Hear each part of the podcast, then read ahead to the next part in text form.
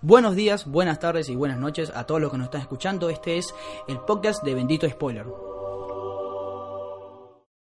Bienvenidos al decimoséptimo episodio del podcast de Bendito Spoiler. Mi nombre es José Rey, estoy junto a Cristian Benítez. Hola, buen día. Como siempre, como es tradicional, a los fanáticos, los, los viejos antaños que siempre nos han escuchado, eh, nosotros somos una página web de cine y serie de televisión, donde también hay su Instagram, también tiene sus redes sociales, su Twitter, que nos encargamos sobre recomendaciones, películas. Eh, ya serie de televisión quedó eh, atrás, ¿no? Sí. ¿A quién ve tele hoy? Hoy en día no, no se ve televisión. Va, depende. Porque algo tan llamativo como Game of Thrones se puede ver Yo por conozco televisión. una sola persona que ve televisión y es porque tiene un conocido que está en el bailando. Nada más. En el bailando. Uh, papá. ¿Te imaginas que te inviten al bailando alguna vez? Me van a invitar. ¿Pero aceptarías? No. Exacto, esa es, la, ese es el gris que conozco. Bueno, repito, eh, Bendito Spoiler es un, bueno, una comunidad ya que tiene su página, tiene su podcast, pronto tendrá también, ¿por qué no?, canal de YouTube, tendrá todo, o sea, habrá, habrá de todo, poco a poco creciendo, pero nos, eh, nos, mm, tratamos de estar en el mundo de las series y el cine, del cine mm, y el cine y hacer recomendaciones de películas, de series y todo, noticias, entre otras. Eh, por supuesto, en este decimoséptimo episodio, en el pasado que hablamos, eh, hicimos un episodio retro, Sí, eh, sobre The Truman Show y. El sexto día, una película de Schwarzenegger. Una de- desconocida, desgraciadamente, película de Schwarzenegger. Una película que hoy se podría ver y pensar, eh, esto tiene todo lo de ahora, tiene tablets, tiene heladeras con Claro. wifi, tiene un mon- y tiene Annabelle incluso. Eh, Un episodio claro, un episodio retro, ¿por qué? Porque básicamente lo- nuestra editorial como tal, lo que hacemos para los podcasts es que vemos la cartelera, ¿no? Y vemos los dos estrenos más importantes de la semana, ya y, sea hablam- y hablamos de eso. Claro, exacto, la semana Netflix. pasada no había La semana pasada estreno importante. vimos la Creo cartelera y fue como sí, que ha- mm, había una sola película de argentina que es eh, El Hijo, eh, Martina Guzmán, Luciano Cáceres, eh, Joaquín Furriel.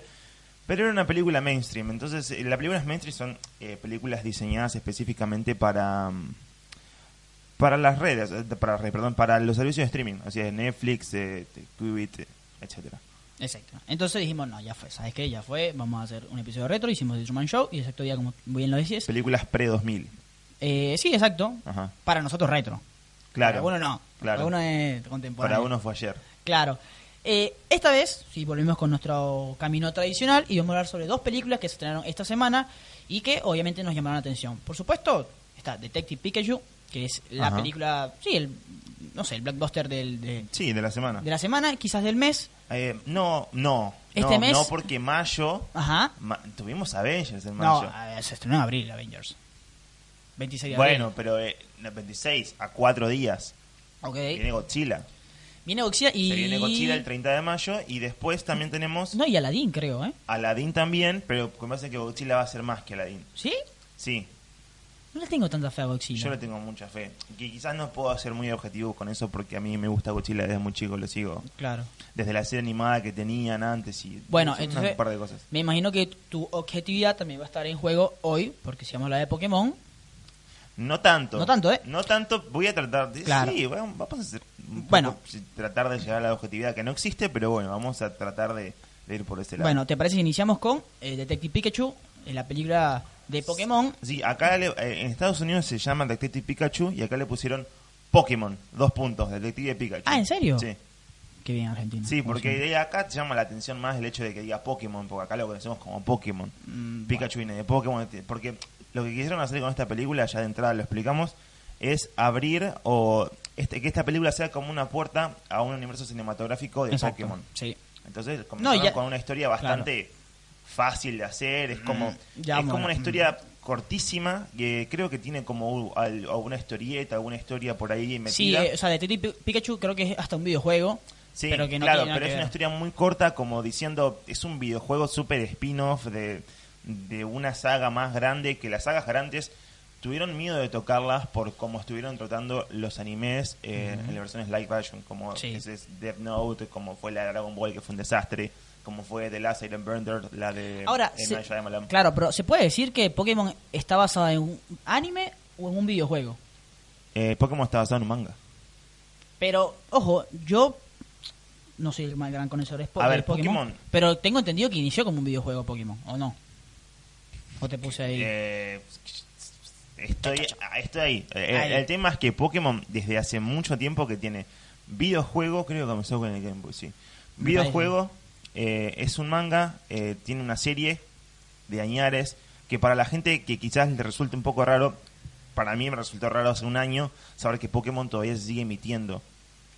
Eh, o sea que hay nuevas más de mil generaciones. capítulos. Claro, hay nuevas este generaciones. Sí, hay nuevas generaciones todo el tiempo, son temporadas. que se ¿Y, y vos fuiste dando. fan de chico de Pokémon? Un poco sí, un poco sí porque eran los dibujitos de Cartoon Network, ¿viste? Cuando che- chequeabas la tele, veías eh, el can- canal Telefe y, bueno, acá en Argentina daban el canal Telefe y pasaban todos las programas el sábado a la mañana, pasaban todos dibujitos y Pokémon era uno de los principales, generaba siempre pico de rating entre Pokémon y Dragon Pero a Ball. ver, eran esos. esos chicos que sabían todos los Pokémon de la primera Sí, generación. sí. Yo, ojo, a mí me, Sí, a mí me incluso, gusta mucho incluso jugábamos mucho a imitar los, los, Ah, bueno. los sonidos de los Pokémon, era como... A mí me gustan mucho los Pokémon, creo que también, o sea, creo que todo el mundo creció con Pokémon, Ajá. por lo menos nuestra generación. No sé si fui fan como tal, pero sí, eh, los tazos, tazos dice aquí, Pokémon era, te, te repito, eh, videojuego, Sí. eh, manga, serie, juego de cartas. Tengo un amigo que jugó profesionalmente, fue a Japón a jugar las cartas de Pokémon. ¿cómo juegas, Sí. ¿cómo juegas Pokémon? ¿Cómo?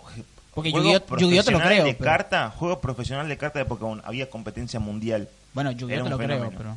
Era un fenómeno cerca de los 2000, se hacían competencias en torneos internacionales. En Japón pasa que no era tan no tenía la repercusión que podría tener hoy porque no existen redes. Hoy esto surge y que, lo tan colorido que es Instagram, de una. Bueno, pero a ver, no, no nos olvidemos que hace dos años se, eh, salió el Pokémon Go.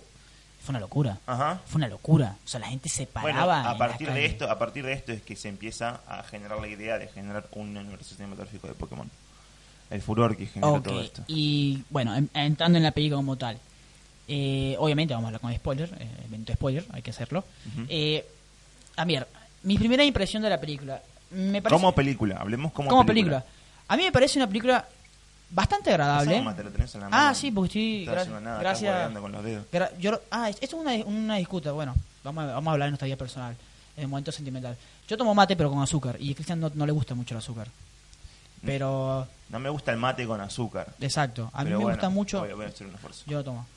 Bueno, ajá. Ya, gracias por interrumpirme. Eh, Gracias a los señores del mate por. El No. mate aquí, patrocinado por mate. Eh, por la hierba, no sé. Bueno, la película. Me parece una película bastante agradable. Uah, Qué asco. Es el azúcar. Me parece una película bastante agradable, eh, bastante visualmente muy llamativa, que te saca sonrisas, que está bien para verla, pero mi gran problema es que es un guion y una historia demasiado plana, sin sabor, personajes poco interesantes. O sea, a ver, creo que solamente la película como tal, si nos ponemos a jugar realmente como película, Ryan Reynolds es el único que salva la película, porque me parece muy simple. O sea, una película, a ver, lo explico mejor. Si tienes un niño y va a ver la película, va a ser la mejor película de su vida, una cosa así. Porque No, la verdad es no sé si espectacular. tanto, pero sí es una muy buena película para chicos. Pero vos vas y tú dices como, ok, entiendo, pero ¿y es todo? Por ejemplo, hay veces, vi- viste cuando te pasa esto de que tú ves una película y dices, bueno, pero ¿cómo llegaron a este lugar? Y dices, vaya, ya está, es una película de niños, déjalo pasar. Me pareció, me pasó así en toda la película. Hay un misterio, un misterio con, en el cual o sea, a mí me gustan mucho los, los policiales, por decirlo así, los las películas de misterio donde tienes que reconstruir Sí. escenas y es muy fácil, se descifra muy fácil. O sea, se descifra muy a través de flashbacks que están muy metidos como para que el público entienda bien. O sea, como que es como que La película sobreestima demasiado al público. Exacto, es como que porque le es una hicieron. película para un público chico. sí, eso. ¿Ok? Eso, como película, como película para nosotros que analizamos todo este tipo, este tipo de cuestiones, no funciona. No funciona porque todo el tiempo nos estás dando información de lo que va a pasar. Eh, se hace demasiado predecible, se hace demasiado simple, fácil de, de todo. Es una película que, bueno, tiene mucho color, está diseñado para esto. De hecho, el, el diseño de la ciudad entera, ¿cómo se llama? Ride Eh, City. bueno, esa, esa ciudad eh, es una mezcla entre lo que es Londres, Japón, eh, San Francisco. Sí, es una eh, mezcla de es todo más, eso. tiene un edificio muy característico de Londres. Sí. Eh, sí, sí. Pero, pero es una. ah, De, de- de hecho, por la característica arquitectónica que tiene todo, es como un Tokio, ¿no? De, tiene carteles de neón, Claro. tiene eh, esta tipografía que es como muy exclusiva de- del universo de Pokémon, pero que tiene una mezcla entre el inglés, el anglosajón. Claro. la- es más, lo- los créditos iniciales son todos en, en japonés. O sea, Sí. en escritura japonés, por decirlo Claro, así. claro, pero mm, a todo esto voy con la mm, eh, la cuestión esta de la dirección de arte. Me parece Sí. que esto va guionado a que sea una película eh, completamente abarcativa para todo público menor de 15 años. Sí. ¿no? Porque Claro, como- menor de 15 años para la película. Ahora, Claro. vos que viste Pokémon y eres fanático, te enamorás también de la- un poco de lo que ves. La película en toda, en su completo, te muestra demasiado. Pero, te digo, esta es una puerta para lo que va a ser un nuevo universo Pokémon. Acá te muestra todo Sí. lo que va a ser. Te muestran todos los Pokémon, te muestran un montón de personajes, te muestra una cosa de, de decirlo, los, los torneos, los campeonatos. Lo único que, que voy a descartar de esta película que me pareció que deberían haberlo puesto fue los torneos Pokémon, porque en esta ciudad no existen los torneos Pokémon, están prohibidos. Eso. Eso es muy eso a mí me pareció muy Entonces, raro. De entrada ya me parece que está mal. O sea, entiendo que quieren dar como mensaje, te digo, son una película menores de 15, los animales no pueden pelear y tienen que dar como todo este mensaje Sí. pacifista. Los fanáticos de Pokémon que venimos de, de entrada, no digo yo, porque yo sigo los videojuegos y demás, pero digo, para los fanáticos de Pokémon de antaño, de, de origen, lo único que les va a importar acá es ver una, una batalla Pokémon. Obvio. Es lo único que le va a importar en toda la película y esto no pasa. ¿Por qué? Porque de entrada te presenta un policial. El primer acto de toda esta película es la presentación del personaje, de este personaje que es interpretado por Justice Smith, que por cierto una vez habían dicho que es el hijo de Will Smith. Nada que ver. Que ojo, eh, el Los año pasado. lo reproducieron Sí. por todos lados y la verdad no, no tiene ningún tipo de Eh, parentesco. el año pasado estuvo nominado a peor actor ¿Mm? a- um, por su en los Risers estuvo Ajá. nominado a peor actor por su participación en Jurassic World. No me pareció tan mala tampoco, pero estuvo nominado, o sea, ya el chico viene, empezó la carrera como Era que estereotipado. mm, Igual, eh, sí. Justice Smith sabés que tiene una serie muy buena eh, en Netflix. Eh, Eh, la- es la- una la- de los orígenes del rap en Estados Ajá, Unidos. Sí, sé cuál es. No la vi. Genial, yo vi la primera temporada. Que fue cancelada. Tremenda. Fue cancelada. Muy bien, Tremenda, tremenda. Era, era muy buena obra, pero no. Bueno, eh, siguiendo con Pokémon. Es una película, como vos decís, demasiado simple, pero que te presenta un montón de cosas interesantes igualmente para mí. Desde el lado de que el primer acto es la presentación del personaje este, eh, ya comenzando el segundo acto, que el primer acto es una así de rápido, dura Sí. como 10 minutos 15. Comienza el policial. En Ese- el momento que te entran en el policial te muestran ya bueno, acá de vuelta te muestran, te sobreexplican todo, de que la, este Justice Smith entra al departamento de su padre, se presenta un conflicto entre el departamento de su padre, eh, y ve que en la tele hay una película vieja de detectives. Es Sí. como, dale, ya sabemos que es detective. No me digas que ve película de detective también y esas cosas. Es como, trata de meterte toda la información posible. Eh, no sé qué más. No, o sea, No, es eso. pero digo, te- mete, mete un montón de, de la cinematografía, un montón de aspectos así que Claro. son interesantes de ver. sí, son interesantes. mal- o sea, es a ver, es un mundo Tiene el interesante. conflicto, tiene el terror, Claro. tiene toda la película entera, digo, tiene el conflicto, el terror, tiene el thriller, tiene, qué sé yo, eh, escenas como, por ejemplo, que te caiga la baba de encima, ¿no? Del techo y que uno venga y la vea, y es como, esos son guiños a Jurassic Park, Sí. a Alien, Sí, y sí. se ve que también tiene como... O sea, tiene corazón. tiene- sí, Tiene el director tiene como una cierta llegada al cine, es como que se nota que es un nerd, un geek de todo Sí, esto, sí. y que trata de incorporarlo todo el tiempo. Pero la cuestión siempre está, por eso digo, eh, lo malo, me parece toda la película, es lo sobreexplicativo que es toda la película, todo el tiempo. Pero yo te digo, va por la cuestión esta de- al público que se dirige. Claro. Todo el tiempo tenemos que empezar en un público. El, es, básicamente lo que decía es, el guion es muy plano, es muy sencillo, y los personajes también en parte. Eh, Sí, creo, creo que son, cuando- creo que son poco, llega un momento que son poco interesantes. O sea, eh, el personaje de Justin Bieber tiene un trasfondo interesante y actúa muy bien. O sea, la, Sí. la, la verdad, aparte, a ver, ojo chicos, eh, una cosa es actuar cara a cara y otra cosa es actuar con un muñeco que no sabes cómo ni, ni cómo habla. O sea, no es que no es que Ryan Reynolds está ahí metido. O sea, habrá una persona que hace los movimientos, pero no es lo mismo. Sí. Y Después podemos hablar de Ryan Reynolds aparte. Claro, y. Pero luego está la, la chica, que ahorita no tengo el nombre por aquí, eh, que es como. La chica que es periodista, que es periodista, que es como. que aparece en el segundo acto su, de vuelta con... su primera actuación, Sí. su primera presentación es muy rara, es muy como. Me pareció muy mal actuada. Hola, soy No, yo, pero- la actriz, sí. la periodista, ta, ta, ta. Pero, es pero como- es, muy fiel al espíritu de Pokémon, porque Ok. Pokémon es simple y plano. Toda la serie entera es eso. De entrada, a lo- que nos gusta de chicos por eso, porque Claro. está pensada para una serie de chicos. Esta película está pensada para un público chico. Entonces sí, son siempre así los personajes, les preguntan, te juro. Bueno, ok. Lo uno, son amigos, siguen la aventura, punto. Puede ser. Eh, eso sí, es una película que, como aventura, Ajá. ya, otra vez llevándolo al público infantil, es genial. Porque tiene muchas idas y vueltas, tiene varios escenarios. eh, es como que en todo, tiene varios escenarios y como que en todas tienen su minuto y respira el escenario. Por ejemplo, la parte de la batalla, de, como de la, la batalla clandestina, es genial. Esa es genial, Sí. todo eso, ver todo ese mundo, ver cómo pelean, ver la evolución de, de un Pokémon, es genial. Pero repito, vamos a lo simple. Tú sabes quién es el villano desde el primer segundo, desde que el chico entra en el tren y ve lo de eh, Ryan, Siri, que está el, el Sí. viejo con el hijo, ya sabes que ese Sí, tipo está metido en el problema. ya estamos formados en ese tipo de, de- de tramas y en la dinámica de- Claro, es como que- cinematográfica de presentar al dueño Ujú. de una la- de corporación. la- una corporación como, bueno, eh, el villano. Sí. Incluso tiene el nombre de la R, que es referencia al equipo Rocket. Ah, no lo había visto eso. ¿Viste? No, viste sí. que, bueno, en los frascos que Claro. encuentran, Sí. este policial trata sobre unos, una sustancia que se encuentra que altera los Pokémones. Claro. Eh, y cada sustancia viene en un frasquito. El frasquito tiene el nombre de una R. Entonces eso creo que es como referencia a un futuro Ok. equipo Rocket. Ok, me gusta eso. Incluso que lo hagan como una corporación es muy interesante. Me Esto gusta. es para explorar en un futuro mayor. Lo que pasa es que Ojo, eso sí hay que decirlo. No mencionan nada. Como tal, no mencionan nada de la serie. Por lo menos original. O sea, no es que hay un guiño a que, uh, el campeón, no sé, Ash, por ejemplo, o el equipo. no mencionan hay los nada. torneos y Claro, pero por como tal, no.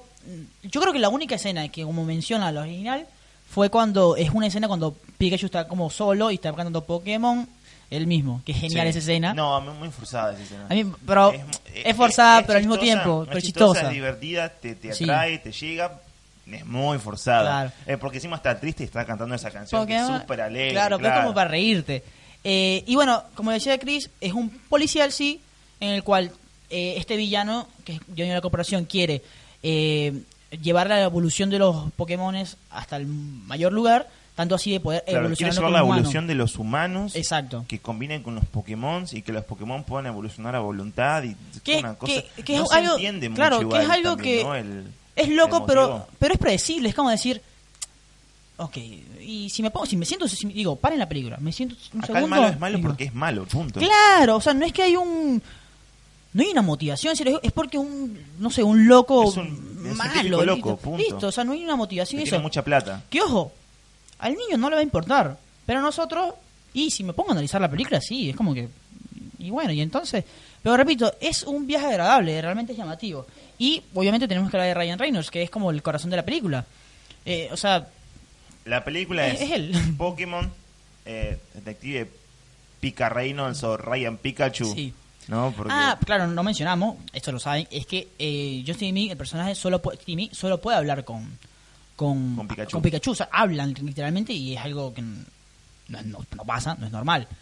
Eh, y Claro, por lo general eh, en toda la serie y durante toda la saga de Pokémon, lo único que pasa con los Pokémon es que dicen su frase Claro. como pica pica y el humano lo entiende, su compañero Pokémon. porque Eh, ellos, los, porque los Pokémon te entienden tu sentimiento, tu, cómo te sientes. Claro, eh, son como una, Pero- una especie de guía espiritual o algo de eso Claro, de la guarda. Y bueno. Eh, Ah, este es un chico que también, que ojo, eh, es interesante el comienzo porque él no quiere nada con los Pokémon. Pero nunca explican por qué. O sea, ¿por qué no, le, no quiere nada con los Pokémon? sí, el tipo lo destinado. dice por la muerte de la madre. ¿Y entonces? No, bueno, se trauma con la muerte de la madre, es un chico con problemas, Sí, pero- eh, se aleja del padre, cosas así. Sí, pero es que se murió mi- tu mamá. no, sí, yo, capo. yo creo que el personaje de Justin Demi es el más explicado de todos en la película. Pero O yo sea, digo- a ver, sí, se murió- tantos capos. flashbacks, los flashbacks son horribles y la verdad que Eso es. in- totalmente Está- innecesario, mira, no cuando- hacía falta para nada. Claro, cua- el- hay flashback de él, un negrito chiquito viendo la cosa y hay es como que- flashback de una sola imagen de él llorando y vuelve de vuelta, es como horrible, ¿para qué haces eso? Claro. O también los hologramas gigantes que recrean todo, es como...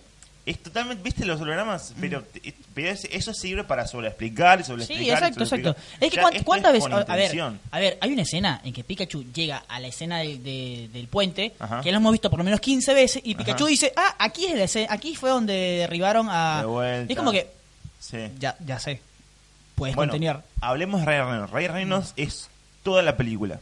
Para mí Ryan Reynolds no deja de hablar. Para Ryan mí, Reynolds es, claro. de vuelta, es- no deja Es de Dios. ser Deadpool nunca. Que Que es muy gracioso porque la primera escena sale Justin Lee con el indiecito de Deadpool.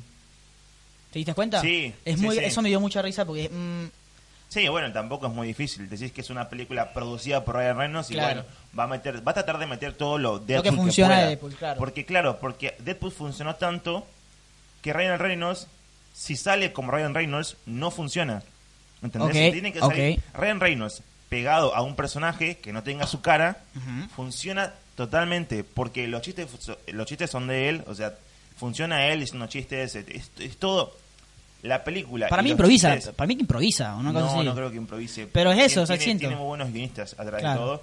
Él, es- él es muy carismático. El personaje de él siempre es carismático desde que viene haciendo de Deadpool. Eh, no me gusta la comedia de Ryan Reynolds con Ryan Reynolds. Me gusta la comedia de Ryan Reynolds con personajes sin cara de Ryan Reynolds. Ok. ¿Entendés? A eso voy.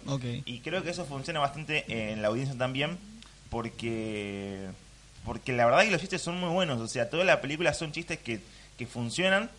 No para una película de Pokémon, sino para cualquier otro tipo de película. Es verdad, es verdad. ¿Entendés? Sí, la No es una película para Pokémon, es una película de Ryan Reynolds. Ok. ¿Entendés? No sé cuántas veces dije Ryan Reynolds. Ryan Reynolds, Ryan Reynolds. El porque se llama Ryan Reynolds, gracias. No, en serio, sí, con- coincido contigo. Para mí, y es, es que tiene mucha personalidad. Y funciona con todos. Ajá. Y con Pikachu es como. A ver, Pikachu es esos personajes que hemos visto, hemos crecido con Pikachu, pero nunca Sí. le dimos una, a ver, una personalidad Pero, así. ¿no? pero viste que siempre él, eh, bueno, desde, no, no te digo siempre, pero estos últimos dos personajes, Pikachu y Deadpool, son personajes que parten desde lo ridículo, Claro. ¿no? Siendo personajes que tienen un montón de, Y termina- de extravagancias Claro. y Y terminan siendo los héroes realmente. Ajá. Por ejemplo, eh, a ver, pueden hablar de cualquier superhéroe. Bueno, ya vimos en Game. que son los más carismáticos del cine. Pero, pero, a ver, ¿qué, el- antes de, eh, spoiler obviamente, eh, spoiler, eh, Tony Stark, ¿cuál era el único superhéroe que se había sacrificado en, en, en Marvel? El único superhéroe que se había sacrificado en serio fue Deadpool, en Deadpool 2, Ajá. que como se sacrifica al final, que bueno, al final queda vivo, para salvar al niño.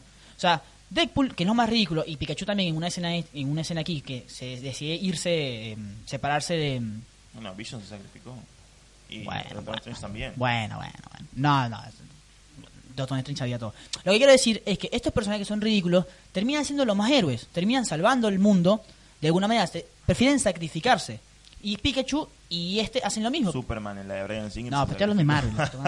Entonces, eh, eh, Pikachu llega un momento que decide, que también es un poco forzado, decirle, decirle al, personaje de Justin Bieber, no, no te acerques a mí porque yo soy un traicionero, porque todo indica que él traicionó. demasiado forzado. Entonces, es forzado, pero también es como que noble y dices, bueno, ok, te lo entiendo. Esta película tiene muchos plot twists que no funcionan. Sí. El único que funciona para mí es el último, último, último. Sí, cuando vemos, bueno, el villano se presenta como Mewtwo. Que eso eso, eso es interesante. que me- a ver, cuando vi el trailer dije, no, no me lo pongas ahora. Sí. Dame una sorpresa. Ahora, cuando Sí. es la película, es el primer personaje que sale y tú dices como Sí. que, bueno, ok, te lo compro. Pero es como, ahí quiero decir que quieren poner todo, ¿eh? No, lo que pasa es que no, no es que ponen a Mewtwo y ponen todo. Cuando llegan a la oficina del villano, aparecen tres Pokémones legendarios atrás, que son como lo más poderoso de que tiene toda la saga. no me di cuenta de y que eso. si aparecen en una siguiente película, yo me voy a mirar encima porque posta que son de- demasiado Demasiado. buenos y que si van a aparecer es como ya te están adelantando que van a aparecer porque Bueno. son criaturas legendarias y esas cosas. Si tenemos a Mewtwo, vamos a tener a eso. Sí, sí. Vamos a tener eh, incluso la, la nueva saga de, de Luna y Sol. Vamos a tener los Va a ser toda una locura, me parece. Es que, el- que va a traer mucha, mucha gente. Porque si fue furor el Pokémon Go, esto me parece que va a ser mucho más furor. No, y ojo, No a tanto, ver. pero bueno. A ver, chicos, hay escenas que tú dices, el Pokémon está vivo, el Pokémon está ahí. Sí. Lo- Y de- hay otras escenas en las que el CGI es demasiado malo, pero al punto de, no sé, ponerte eh, el foco en el edificio y la criatura en defoco y es como... ¿Cómo se llama, Se ve eh, demasiado mal. ¿Cómo se llama el que es una tortuguita chiquita que Eh, tiene una flor? Puede pasar. Es eh, el, ver, el verde. Sí, puede pasar. Es- o sea, tú- yo vi la, o sea, esa escena es como que, boludo, está ahí, está vivo. No me gustó esa parte porque eh, Bulbasaur siempre dice Bulbasaur así con Ah. su voz de y acá tienen como una vocecita de, de pe- de perrito cachorrito. Mm. Entonces es como no, Sí, porque en el mundo los Pokémon viven a la deriva. Sí, pero en Ryan City no. sí. En Ryan City es como que todos Claro, son todos juntos. Y bueno, eh, a, a ver, para ir cerrando, me parece que es una buena propuesta. no estoy feliz por el guion. infantil, pero es como que- los fanáticos no, no pueda llegar tanto, pero funciona. Para mí los fanáticos, o sea, van a decir como que, bueno, gracias por lo que me entregaste visualmente y el mundo me gusta, a pesar de que, bueno, hubiera preferido otras cosas, pero quiero más. No sé. Yo le, apos- le apostaba más porque pasa que también hay que ver. eh, No, yo creo que para este tipo de películas tenés que ir siempre cero expectativas. Cero expectativas porque claro. siempre te no, traen lo mismo. ya Dragon Ball Te van a traer lo mismo. Ya el primer siempre, siempre te van a presentar un, pre- un primer acto. Siempre. Las películas de los Vengadores, la primera siempre son Sí, primero sí. y segundo acto. Es verdad. Endgame fue el único tercer acto y punto, ya está. Ok, ok. Terminó. Bueno, eh, eh, igual quiero ver otra película de Pokémon. Espero que se haga Sí. otra. Eso sí, eh, ya está confirmado. Diría yo que Ryan. Ah, bueno, podemos hablar de eso. Ryan Reynolds no, no aparecería más. ¿No? Yo creo que Ryan Reynolds podía aparecer como un productor. Como productor, claro. Porque al final, bueno, eh, Ryan Yo creo Reynolds. que esto podría ser incluso una precuela Te- te- para todo lo que viene Ok, después. ¿Te, te sorprendió eso? ¿Qué cosa? Lo de Ryan Reynolds. Que terminara siendo el papá de Justin Smith. No, porque vos se lo dijiste. O sea, son plot twists que no funcionan. Pero, no, no, ojo, a mí, a mí sí me sorprendió. O sea, me sorprendió porque no pensé que iban a poner a Ryan Reynolds papá de un negrito, literal. Pero. mm, Pero. No sé, me sorprendió. Bueno, ¿algo más de Pokémon?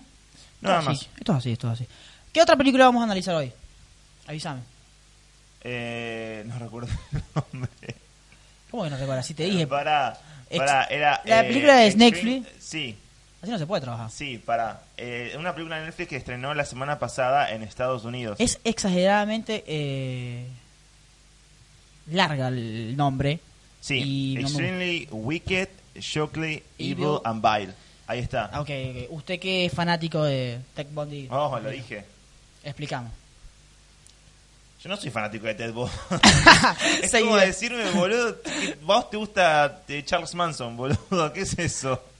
Eh, como el seguidor de Charmans. Ajá, pero explícame, explícame. Perdón, estamos teniendo un pequeño inconveniente. Y esas cosas Estamos pasan, subiendo es todo en vivo, muchachos. Esto es de prueba, no somos profesionales ni nada. No, no, no, eso pasa, es normal. Ahí va, ahí está resuelto. Ahí está, eh, gracias. Resuelto, resuelto, disculpe. Gracias a Motorola por... Gracias a Vista Radio por el equipo técnico y por la ayuda. Claro, No, no... no lo veo, Fran, está por ahí. Sí, sí, Fran. Ahí está, Está Fran, ahí, mira, bueno. tomando mate. Eh, deja de poner azúcar, por favor. Bueno, ya está. Ajá. ¿De qué trata esta película? Bueno, la, película, sí, ¿Sabes quién? ah, explica quién es Tech Bondi. Ted Bundy. Ted Bundy fue un asesino de los años 70. Exacto. Eh, de hecho, fue conocido en los años 60 porque, bueno, fue el año en lo que lo capturaron, pero me parece que venía de mucho más. Se descubrieron como más de 30 asesinatos en su nombre a mujeres jóvenes. Sí. Ted Bundy fue un personaje mediático, fue como el primero de los mediáticos asesinos. Fue el primer juicio transmitido. El primer juicio tras... No, el primer... No. Sí, Ah, eso es no. lo dice, eso O lo dicen. Juicios eh, con personajes de esta característica. Juicios Ah, de la. Corte Suprema se vienen... Bueno, de verdad. ¿Entendés? A ver. Eh, no fue el primer juicio transmitido. Lo que pasa es que película Ted Bundy tienen que entender que era un personaje tipo sex symbol. Era un playboy en esa época. No digo playboy, tenía mucha guita, sino que era un personaje muy atractivo. Era un personaje que... Que despertaba un apetito sexual. Claro, Mira. Lo, lo dicen así en O sea, la... yo. No, lo, lo decían así en los medios de esa época también, porque eran los 70. O sea, si ven a un chico eh, blanco... eh, Es que estudiaba- estudiaba Derecho, que tenía ojos azules, que atraía la mirada de la rebelde. En esa época tenían como la mirada de James Dean, ¿no? Esto del rebelde con causa. así Sí, como- ok. Eh, Y son los 70 también, en la rebeldía. En la que- Claro, claro. Entonces atraía mucho a la mirada mediática. Era un personaje que todo el tiempo era manipulador. Entonces eh, él se, se la creía todo el tiempo de que era como más genio, más capo. Eh, venía diciendo a la prensa y siempre tiraba como tenía estrategias respecto de, de su caso que venían diciendo que bueno a él lo habían eh, agarrado de manera eh, ilegal la policía que lo inculpaba por tenían como toda una estrategia para sacársela de encima a la justicia, tenían como toda una estrategia para voltear casos y demás. Sí, recordemos que el ADN no estaba todavía. O sea, estaba. En esa época en había pericias forenses, pero de, otro de otro tenor, ¿no? Claro, que si los dientes, ese tipo de Claro. cosas. Eh, y hablando de la película como tal, eh, creo que se hicieron muchas cosas de, de, de Tech Bondi. Por ejemplo, eh, el, el año pasado se hizo una serie de Netflix, las cintas de Bundy. Eh, Increíblemente, la mayoría de lo que hay de Ted Bundy son documentales hechos por el mismo director. Joe Bellinger está obsesionado con Ted Bundy. Ah, literal, bien, bien. Yo- Yo no soy fanático de Ted Bundy. Él Sí, es fanático de Ted. Bundy. Y esta película, que tiene ese nombre tan largo, se estrenó en Sundance. Sí. eh, y luego Netflix la compró para distribuirla. Es una película que, eh, bueno, no se estrenó en Netflix Latinoamérica todavía, sino que solamente se estrenó en. eh, en, en, Estados Unidos. En Estados Unidos, en Ajá. Netflix Estados Unidos. La semana pasada de viernes Sí. lo habían sacado, lo habían anunciado, pensábamos que iba a llegar acá. Calculo que en breve va a llegar, no tenemos la fecha exacta todavía, pero bueno, ya, ya lo sabremos. Pero bueno, la, ya la vimos, la vimos. La vimos, la vimos, la vimos. no vamos a decir cómo. La vimos, la vimos, no, no pasa nada. Eh, Eh, no, no sale de mi boca decir que está en Pelispedia. Eh, No, no. No, no, yo nunca dije eso. No, Pelispedia, qué lindo. Bueno, y esta película es más o menos, por decirlo así, la visión de la esposa o la pareja, porque creo que nunca se terminan casando, No, estuvieron comprometidos. estuvieron prometidos, eh, de, Ted Elizabeth, no sé cuánto. De Ted Bundy, que ve como todo el caso. Es una película que es netamente un, no sé, de un thriller judicial, netamente, Ajá. porque no vemos escenas de eso. O sea, no hay como tal una, un Te lo crecimiento puedo discutir igual, pero sí seguí. no hay un continúa. crecimiento de Ted Bundy, o sea, no conocemos. Tú ves la película y todo lo que conoces del personaje lo conoces a través de lo- otras personas lo que dicen. Ajá. O sea, no ves el- la monstruosidad de Ted Bundy en ningún momento. Es una película que se maneja desde. No como si se hizo con el personaje de Jared Leto en haciendo el asesino de Elton John. Por ejemplo, exacto. Elton John, perdón, John Lennon. John Lennon. Se me confundo, Elton John, disculpen. perdón, no, no Ay. Bueno, eh, es una película que todo lo que vemos, como ya decía, es a través de otras personas y que no vemos como tal un sufrimiento, un crecimiento personal de Bundy, sino siempre de la mujer, que es interpretada por Lily Collins, que para Sí. mí la parte. En muchas en Para mí algunas, a- a- en algunas escenas. ¿Por qué? Porque la película tiene un estilo novelístico en el cual ella como que siempre está sufriendo, sufriendo, sufriendo y tú dices como que, boludo, pero ¿qué es esto? La novela, ya está, supera, lo que sé yo. Y al final sí te justifican el, por el sufrimiento. Te lo- se justifican porque dan a entender o ella explica que gra- por culpa de ella es que está pasando todo esto. Y ahí yo que no conocía la historia dije como que, Sí. ok, me gustó. Ted Bundy está interpretado por Zac Efron. Zac Efron es, y lo digo aquí, es un actor dramático de la puta madre. A mí me gusta mucho el trabajo de Zac Efron, a, a pesar de que hablen cualquier cosa de High School Music. Bueno, todo el mundo tiene su pasado oscuro. Y High. Music- Creo que los, actores de musicales y comedia en que pasan al drama son demasiado buenos. Sí, Seth Rogen, o Rogen, eh, Melissa McCarthy, sí. la vimos. En Cayu, eh, Can You Me. Forgive Me. Zac Efron ahora, eh, un montón. Creo que hasta Paul Ross se tira uno a veces alguna- de vez en Sí, cuando. sí. Jim bueno, Carrey. Jim Carrey lo, lo hablamos bastante. Ah, pasado. Pero lo que quiero decir es que Zac Efron para mí, es- esta película, eh, a pesar de que no tiene un guion que le permita mostrar su, lo- la locura de Ted Bundy, que es creo que uno de los un fallos. guion que no favorece a Zac Efron Exacto. porque es un personaje que, como vos decís, nunca se llega a construir. Entonces siempre está tratando de... Disculpen Aquí- por esto. No, disculpe, debería pasar. nos está llamando eh, Walt Disney porque dijo, che, capo, ¿qué está pasando aquí? Están hablando de... Tienen que hablar más de Avengers, no pueden estar hablando de tanto de Pokémon y eso. Disculpe, Walt. Eh, Esto pasa por no poner modo avión. A ver, eh, ahí está. Muy ahí mal, va, muy vamos. mal. Muy solicitado, señor Benítez. Pido, pido disculpas en vivo y en directo. Bueno, pero como tú venías diciendo, o sea, es un personaje que no está construido. Que todo lo que veo, lo veo a través de lo que me van diciendo y mm, al tal punto termina, o sea, ha- hace que la película se me haga muy larga. Porque Sí. es como judicial, judicial, preso, preso, a, a pesar de que, bueno, Bundy se escapó, se llegó a escapar, llegó a terminar te- te- a terminar de tener cualquier cosa con Lily Collins, con, con Lily Collins. Sí, con Eh, de Lily Collins. eh, pero llega un momento que yo muy digo, bueno, ya está, ya sé cómo termina la película, ya sé que lo van a matar, ya sé que va a la silla ya sé que es culpable. Sí, es una película que Eh, si no no, no tenés Wikipedia al lado, eh, es un viaje bastante interesante.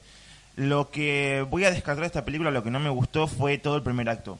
El primer acto de, de la película es demasiado soso, ya sabemos que te van a presentar el personaje y toda la historia desde la, mirada sufrida todo el tiempo de este personaje Lee Collins. Es una película que tiene pocas vueltas, que siempre va a si, si la historia y la, la historia más atractiva y lo picante de toda la, la trama viene a ser Ted Bundy, no entiendo por qué me lo presentás desde la mirada de esta mujer. No, o sea, eh, eh, Tranquilamente podría hacerme de la, de la reconstrucción de todos los hechos, podría hacerme una buena película con todo esto. ¿Qué es lo que hace en el tercer acto?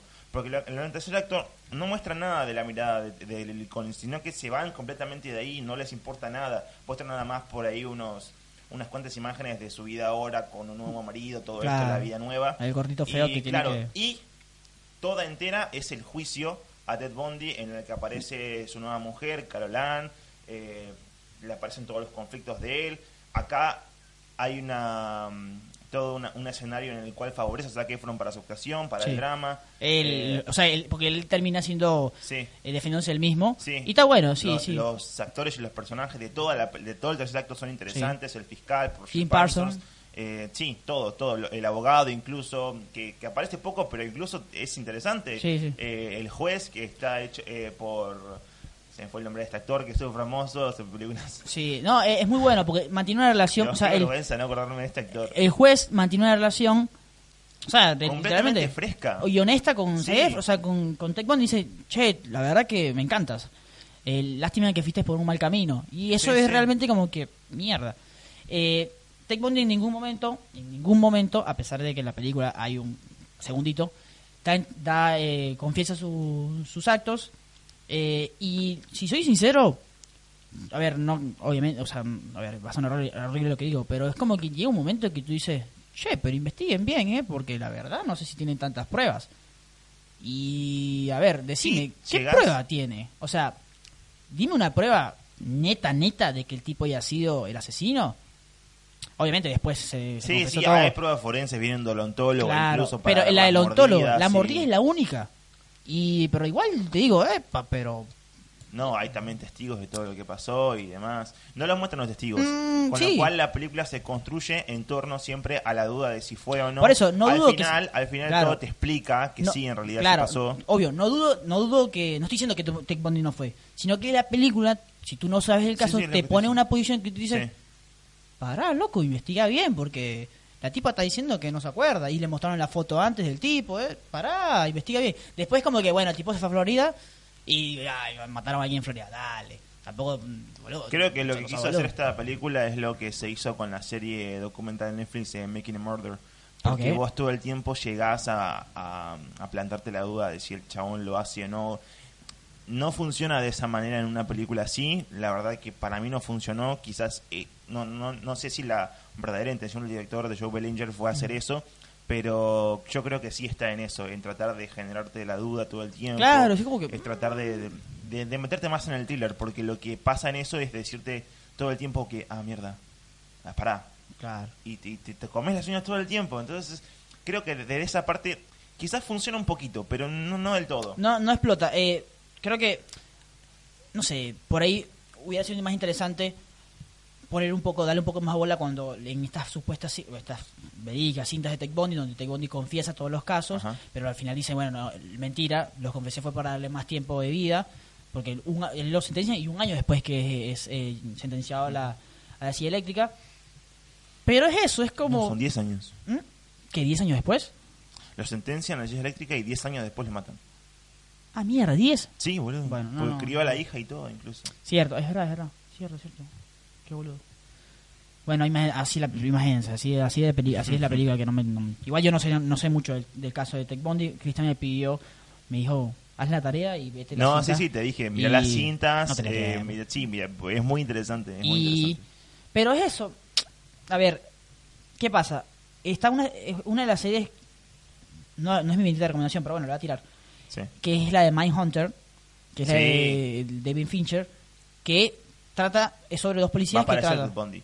Exacto, esta- Creo que en la serie va a aparecer Sí, eh, trata sobre asesinos. Sí. Y esa sí te da un aspecto, a pesar de que es un thriller es un, poco diferente a esto, te da un aspecto del asesino interesante, Sí. llamativo.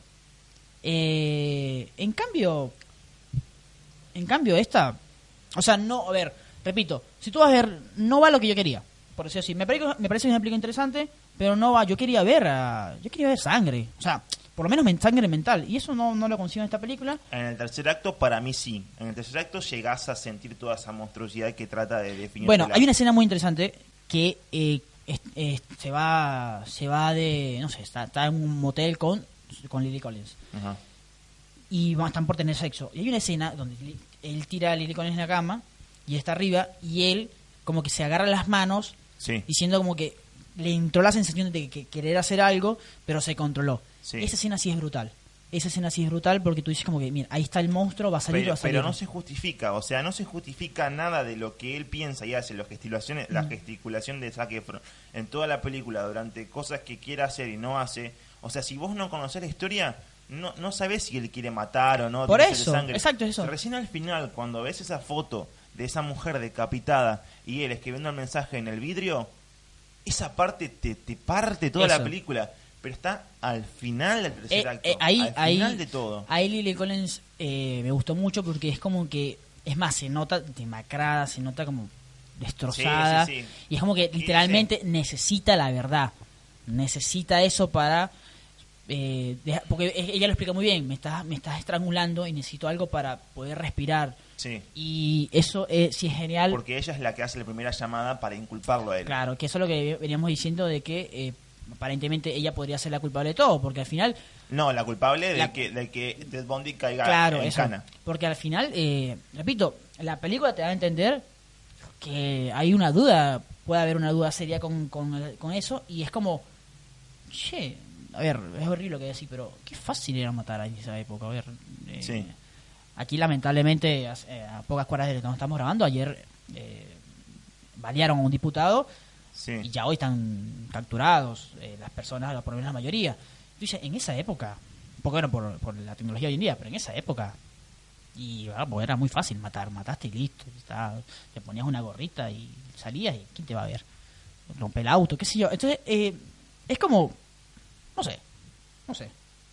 Me, me, me llama la atención, pero no me convence. A mí me gustó. Me- gustó me gustó, el final, puedo verla. Desde la mitad hasta el final Claro, me gustó. es como Pero un- lo que pasa es que ya al principio ves media hora de la película y no te atrae para nada. Es cierto, es Eso cierto. es lo que me pasa. Media hora de la película corté. La verdad lo vi después, dos No, días después vi la película. exacto, por eso, No, sí. no, no terminó Está en de. Netflix, o sea, es como que está en Netflix y la corto. Después Va a estar en Netflix. Va a estar en Netflix, después, la corto y después veo.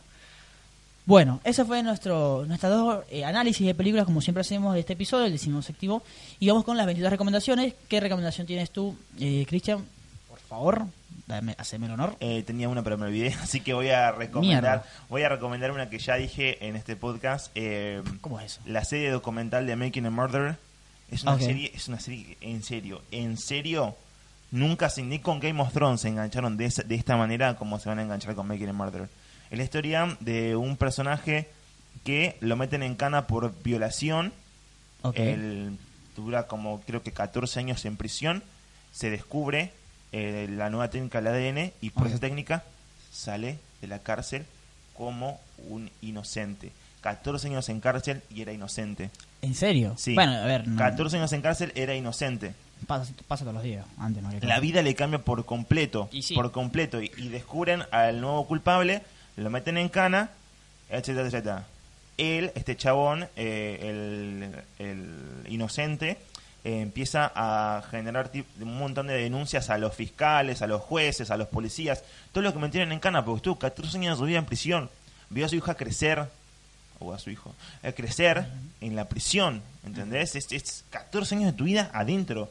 Y le fue demasiado traumático, él salió, la serie da a entender que salió completamente nuevo, que se había renovado, feliz, contento con su familia, su madre. Creo que la exploración de los personajes son todos reales. Esto es una historia real. No lo vas a poder creer en ningún momento, pero esto es una historia real. Eh, los personajes que se forman alrededor de él, la familia, los padres, es todo tan, los padres son lo más tierno que vas a ver Claro. te, te llega al corazón, la verdad. Yo me, es una serie que me puso a llorar más de cinco veces eh, por todo esto que te cuento. Auto llora. Lloras. Bueno, basta. No, no, te Eh, preguntaba. basta, La gente llora, boludo. Ah, está bien, está bien, está bien. Eh, bueno, eh, todo, te genera todo este conflicto de Sí. las denuncias, esto aquello. Hay un asesinato de vuelta. Eh, Un asesinato una semana después que él salga de prisión. En su propiedad. Déjalo ahí. En su- déjalo ahí. no, no, no, no, Déjalo no, ahí. no, no, No lo en cuente. su propiedad. No me lo cuente, quiero ¿Quién ver. cae en cana? Él. Y sí, Él, y lo inculpan a él, de vuelta. Una semana después de haber salido inocente por estar 14 años en prisión. no te creo. A partir de todo esto se genera todo el conflicto de decir quién fue. Ah, ahí, Fue la- ahí empieza la serie. No, Ah, la bien. serie comienza con esto de 14 años. La primera temporada se basa en todo esto. Ok. Y más o menos la otra mitad de temporada creo que arranca con este caso. Ok, ¿cuántos capítulos son? Eh, no recuerdo, son Y temporadas. como, Pero no, Ah, son pero- temporadas. Sí, y dura una hora cada capítulo, te los devorás de una, la verdad. No habrá Wikipedia hasta que termine la serie porque te, te la caga, en serio. Che, me convenciste, ¿eh? Me convenciste. No, pero es tremenda, es tremenda. Y la segunda temporada habla sobre la repercusión que tuvo la primera temporada, porque se estrenó en el 2015 la serie. Ok. Y desde el 2015 al 2017 eh, hicieron como toda una grabación de él en prisión, hablando con la familia. ¿Qué, sigue vivo? sí, sobre cómo les Ah, benefició, mierda. sobre cómo les benefició el caso. Esto fue llevado al caso del Tribunal Supremo. Tiene un montón de abogados a su favor que te explican un montón de cosas. La verdad, no, te, te, te mata. La verdad, no, no sabes si fue él, si no fue él. Hablo de esto y me tiemblan las manos, en serio. No, es pará. muy buena la serie, es muy buena. Game of Thrones, un por otro, Un en serio, basta. Eh, Game of Thrones, me dejaste así. Creo que vamos a tener que hacer un episodio cuando termine Game of Thrones, porque esta temporada. mm, y no sé. Mi bendita recomendación, bueno, siguiendo este tema de lo judicial, yo voy por un clásico, que si no lo has visto, eh, deberías tener pena. Si me estás escuchando y no has visto esto, Chain of You. OJ Simpson versus The. People, the people, Por the American favor. People. Es la, Yo la iría- serie de American Crime Story. Yo diría que es la reconstrucción, igual es una serie, Sí. pero la reconstrucción de un juicio y llevado a un aspecto cinematográfico, bueno, de serie, que mejor he visto. A mí me encanta, me encantan los judiciales. Estoy hablando que me encanta desde Mentiroso Mentiroso de Jim Curry con cualquiera. Me encanta. Y O.J. Ok. Simpson es espectacular. Es una serie que literalmente te metes y dices... En, o sea, todo, todo, todo, todo. Todo, todo, todo. O.J. Simpson, por supuesto, eh, jugador, ex jugador y eh, americano. sí, fue Eh, estrella de eh, Hollywood. a- a- tiene estrella de. Hollywood. Un tipo, eh, hay un asesinato en la casa de, de su ex mujer, Nicole Brown Sí. Simpson, y de un amigo de él, de ella. Y es como, ¿dónde está O.J. Simpson? O.J. Simpson está en Chicago, en, cuando lo consiguen. O sea, estaba, estaba fuera, eso fue en Los Ángeles, porque estaba en Ajá. Chicago porque fue a, a jugar al golf. Y luego se descubre que el, eh, O.J. Simpson podría estar implicado en este caso. Y, y es el caso, sí, el juicio del siglo. Sí. Es el juicio más mediático importante que en la historia de Estados Unidos. Y está llevado, o sea, la reconstrucción de la serie es, Es impresionante. es impresionante. Es una cosa, de verdad que es una producción Sí. Genial. Atrás de todo está Ryan Murphy. Ryan Murphy, Ryan es Murphy, uno- que es, es, es uno de los... casi- casi es un el dios dueño de de la, FX. es un- sí, es un dios de la televisión Sí. hoy en día. O sea, Glee, American Crime Story, The American Horror Story, entre otras. Eh, la segunda temporada fue la de, bueno, Giovanni de- sí. de Guillermo Ramírez. No la vi, pero dicen que está muy buena. Eh, dicen que está muy buena, yo vi la mitad, eh, qué sé yo, está buena, la verdad está buena. Pero, eh, siguiendo este tema judicial, de OJ versus mm, Eh, People, The People versus versus O.J. Simpson. claro, tienen que verla, está en Netflix, es espectacular, es una serie de puta madre y que les va a explicar muy bien cómo, se, cómo se maneja el mundo, no solamente de los medios, sino también judicial y lo que es tener dinero y fama.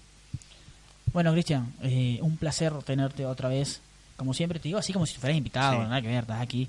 En este decimoséptimo episodio, espero que lo hayan disfrutado los que han escuchado. Estamos en Spotify, por supuesto. Igual ya estás escuchando Estamos este en después. Instagram, en Spotify, en Inbox, en Arroba, Anchor, en todo. arroba bendito spoiler, nos pueden seguir en Instagram y Twitter. Tu- Arroba soy Chris B con la inclusiva en Twitter y sin la E en Instagram. Habría que hacer un... Yo, yo mira, Voy sí. a decir arroba Chris B No, vamos a y que hacer me encuentro total no hay otro. Claro, no, vamos a hacer algo. Con B solo. Viste que está de moda los, los- el Patreon.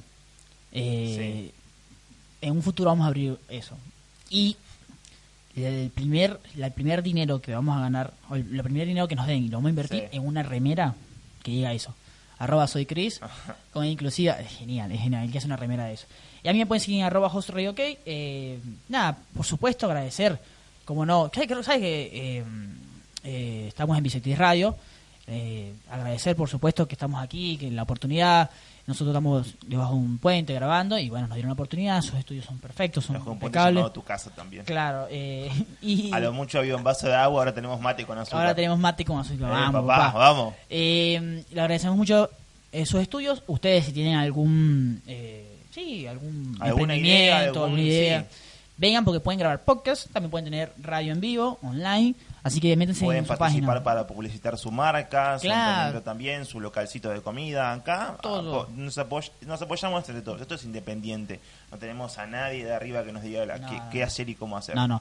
Ah, eh, arroba Visitriz Radio, ahí está todo. Está todo, todo, todo, todo. Así que métanse y, y nada, ten- muestren su idea. Nosotros nos despedimos una vez, más de, una vez más de este episodio. La próxima semana creo que vamos a hablar, te la tiro así, no, esto no, Ujú. aquí no hay producción, aquí se, se dicen las cosas. Podemos hablar sobre eh, el cuento de la comadreja, de las comadrejas, Vamos a ver. de la nueva película de Vamos a Campanella ver. No vimos la película, pero si, Papá, si, no, si, no, Oscar. con- si no convence, vamos a ver. y un ganador del Oscar. Para mí los ganadores del Oscar van caminando como un brillo. No, ¿entendés? no. Para mí los ganadores que Para son- mí no, ya, ya no tiene. Es más, cuando vi a Campanella, porque lo Sí. íbamos a ver, yo dije, uff, me huele a Oscar. No. Bueno, espero que la hayan disfrutado. Nos vemos en el siguiente episodio. Chao, Chao, chao.